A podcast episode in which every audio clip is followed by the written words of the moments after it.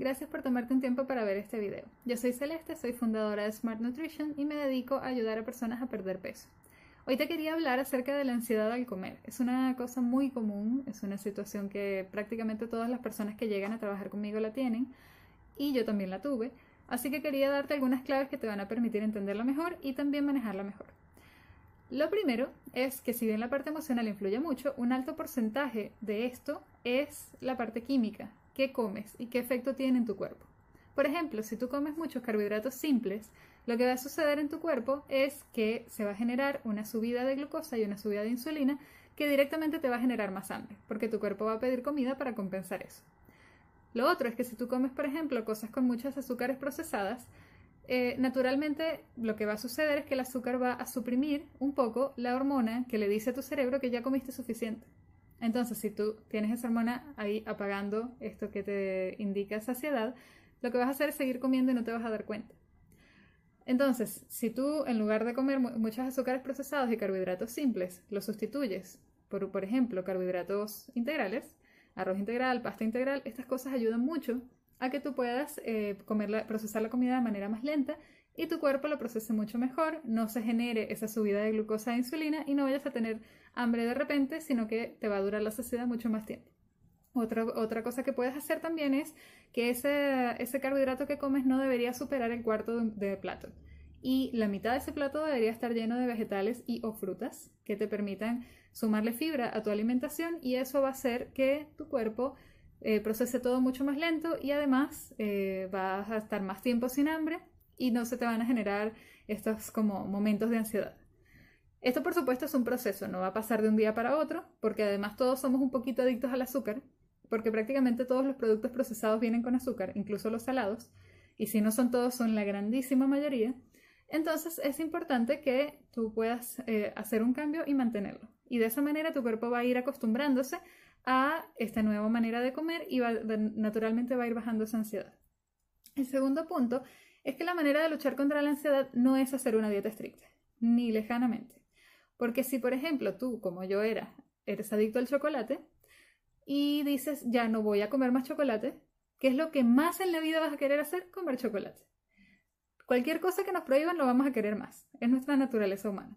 Entonces, ¿qué hay que hacer? Una dieta flexible que te permita adaptarte poco a poco a unos nuevos hábitos y que no sea restrictiva, que si tú quieres comerte un chocolate, te puedes comer un chocolate. Y lo importante es irlo cambiando para que poco a poco ese chocolate, no sé, si te lo comías cinco veces a la semana, te lo vayas comiendo cada vez menos, que si por ejemplo te comes un chocolate grande, esta vez te comas uno pequeño y así poco a poco ir haciendo esos cambios. Pero sin evitar por completo ninguna comida. Todas las comidas son importantes y no es necesario cancelar nada de tu dieta ni eliminar nada de tu dieta para poder comer saludablemente. El tercer punto es que si sientes que a pesar de que estás comiendo más sano y todo, la ansiedad sigue allí y no la puedes controlar, es muy importante que busques ayuda psicológica. Esto no significa que haya un problema contigo ni mucho menos, significa que quieres estar mejor. Y normalmente cuando la ansiedad se vuelve incontrolable, más allá de la alimentación, significa que hay otras razones subyacentes que hay que trabajar y que hay que enfrentar y que hay que lidiar con ellas, y nadie mejor que un psicólogo para ayudarte a hacer eso. Así que no dejes de, de considerarlo como una alternativa porque es muy importante. Lo otro es tener buenas opciones a la mano. Esta es la cuarta clave. ¿Y por qué es importante? Porque si tú tienes en tu despensa pura comida chatarra, comidas dulces, tienes postres, alimentos muy procesados y tienes ganas de comerte alguna cosita, lo primero que vas a hacer es ir y agarrar algo de eso. Tal vez incluso ni siquiera tienes hambre, sino simplemente saber que eso está ahí o la costumbre de comerlo va a hacer que quieras ir y comerte algo de eso.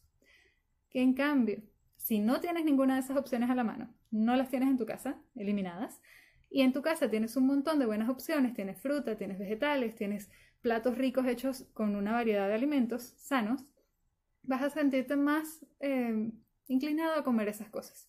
¿Por qué? Porque muchas veces nuestra ansiedad simplemente es un reflejo de costumbre, es un reflejo de un momento y no es una cosa de, bueno, conscientemente quiero hacer esto. Entonces, si lo tenemos a la mano, no lo vamos a pensar, simplemente lo vamos a agarrar. Pero si tienes que prepararte para salir, ahora con la pandemia, tienes que ponerte la mascarilla y todo eso, vas a tener que hacerlo más consciente y vas a tener que hacer mayor esfuerzo para conseguir eso. Entonces, si vas y lo haces es que realmente tenías ganas de comer eso y no era que era una sola, simplemente una cosa de un antojo. Poco a poco, tener buenas opciones a la mano va a hacer que vayas cada vez eligiendo mejor. Y elegir mejor, aunque sea poco a poco, va a tener un gran, gran impacto en tu futuro. Y la última clave, la quinta, es que hay que reenfocarnos. ¿Qué significa? Nosotros nos enfocamos mucho en la comida para gratificación inmediata. Y está bien, la comida genera endorfinas, pero así. Entonces, lo que podemos hacer es buscar otro punto de enfoque. Hay un montón de cosas que podemos hacer que generan efectos parecidos. Por ejemplo, hacer deporte, que si bien no lo genera inmediatamente, no es que haces deporte y automáticamente te sientes maravilloso, sino que tiene que ser un proceso y tu cuerpo se tiene que ir acostumbrando. Si nunca, si nunca has hecho deporte o tienes mucho tiempo sin hacerlo, probablemente te sientas más cansado que feliz. Y está bien, y eso es parte del proceso, pero después a la segunda, tercera vez vas a empezar a sentirlo y tu cuerpo además va a empezar a pedir ese deporte, así como pedía el chocolate. Otras cosas que puedes hacer, dedícate a algo que te encante, agarra un hobby, un interés, lo que quieras, que te guste mucho y dedícate a eso. Escucha tu música favorita, Habla con personas cercanas y queridas. Dedícales tiempo. Sale a caminar por la naturaleza. Hay muchas cosas que puedes hacer si estás estresado, si sientes que es mucho todo, que no sean comer. Porque además comer lo que va a hacer es que después, cuando comas por ansiedad, lo que va a pasar es que te vas a sentir culpable. Y sentirte culpable va a generar una mala relación con la comida y no se trata de eso. Al contrario, tenemos que mejorar nuestra relación con la comida. Entonces, hay otras maneras de sobrellevar el estrés y hay que tratar de tenerlas en cuenta cuando uno sienta ese impulso. Bueno, estas son las cinco claves.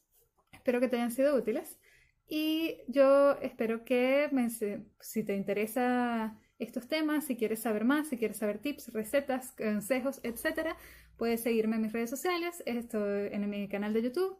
Y bueno, si te, gustó, te invito a que me dejes tu like, a que, te, a que me sigas, te suscribas, etc. Nos vemos, chao.